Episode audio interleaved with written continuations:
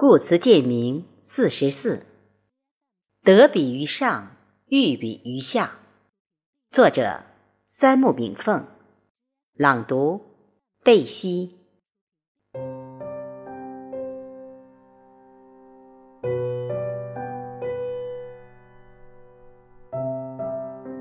父子曰：“古之仁人，推所好以训天下。”而民莫不尚德，推所恶以戒天下，而民莫不知耻。德比于上，欲比于下。德比于上，故知耻；欲比于下，故知足。孔子曰：“人远乎哉？我欲人思人至矣。”由之可见，生命之修。关键因素是以人修德，境随心转，相随心生，人随心变，表里如一，方能内圣外王。德不孤，必有邻。对于心之概念，其内涵与外延有若干解读。从血肉之心至精神之心，从仁义之心到道德之心。从小我之心到大我之心，其实由量子组成的宇宙世界里，人与天地浑然一体。人化生于天地之间，又归于天地而去，得宇宙精华而生，食天地精华而养，丧天地精华而亡。人与天地之间无时无刻不进行着能量与信息交换，只是百姓日用而不知罢了。真正生命成长过程，就是将小我之心通过方法实践，如学习圣贤文化，开悟通达宇宙道理的修炼过程。我从哪里来？我到哪里去？只有认识了生命的真正意义所在，才明了心的内涵与外延。《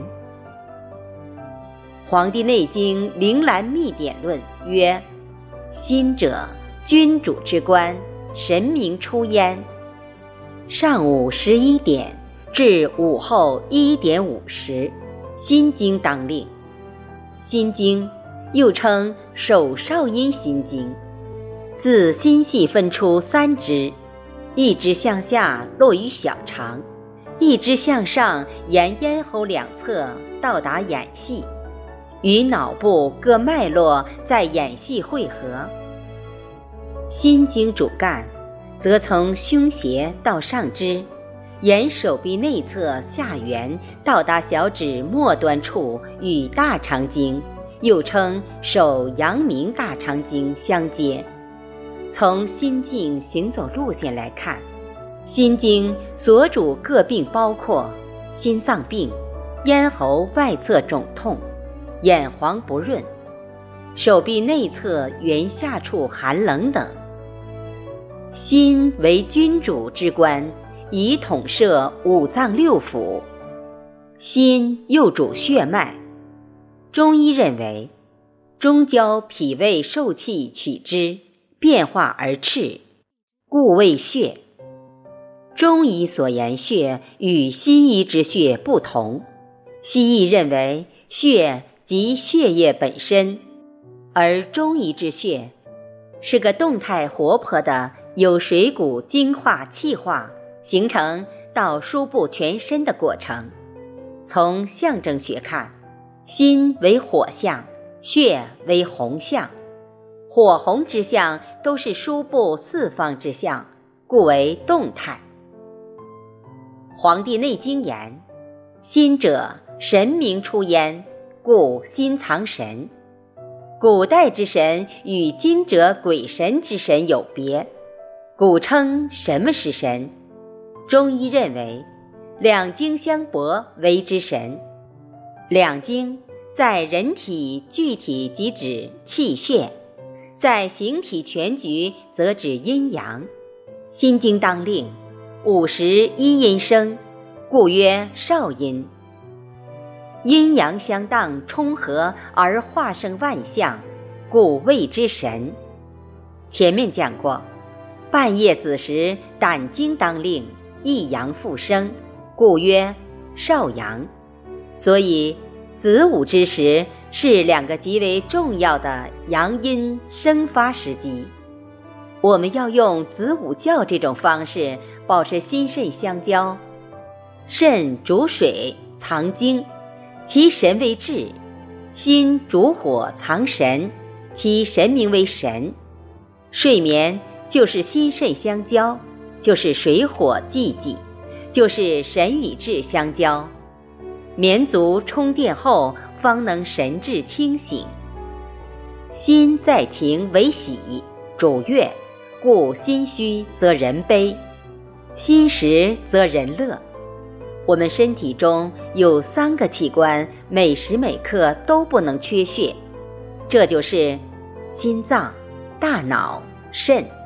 因为这三个器官一旦缺血，人体会启动自身的加压系统以及造血系统，并调动先天元气。以保证三要器官的血液供应。由此可见，心是人体的重要器官之一。《黄帝内经》又曰：“心者，君主之官。”什么是君主？君主在人间也称叫天子，即脏腑中的最高统治者。谁又能管住天子呢？只有一样东西。那就是阴阳之气数，即后天之气不能以脾补充时的先天肾脏元气的总数。人一旦元气气数将尽，就是大限将至，再好的医生也回天无力。为什么？气数已尽。所以，我们身体的最重要的主宰就是气数。也就是人体元气之余数，一根小草，一只蜜蜂，一个人，一个家庭，一个单位，一个国家，整个人类，整个宇宙，凡有形之物，从生至灭，皆由自身先天气数决定。这就比如我前面将气数喻为一罐煤气。每个万象及个体生命，自诞生时起，先天赋予的个体的这罐煤气总量是个定数。宇宙自然万物皆依道而行，故能尽其天寿。我们这个色体如果明悟这些道理，珍惜自己先天命赋的这罐元气。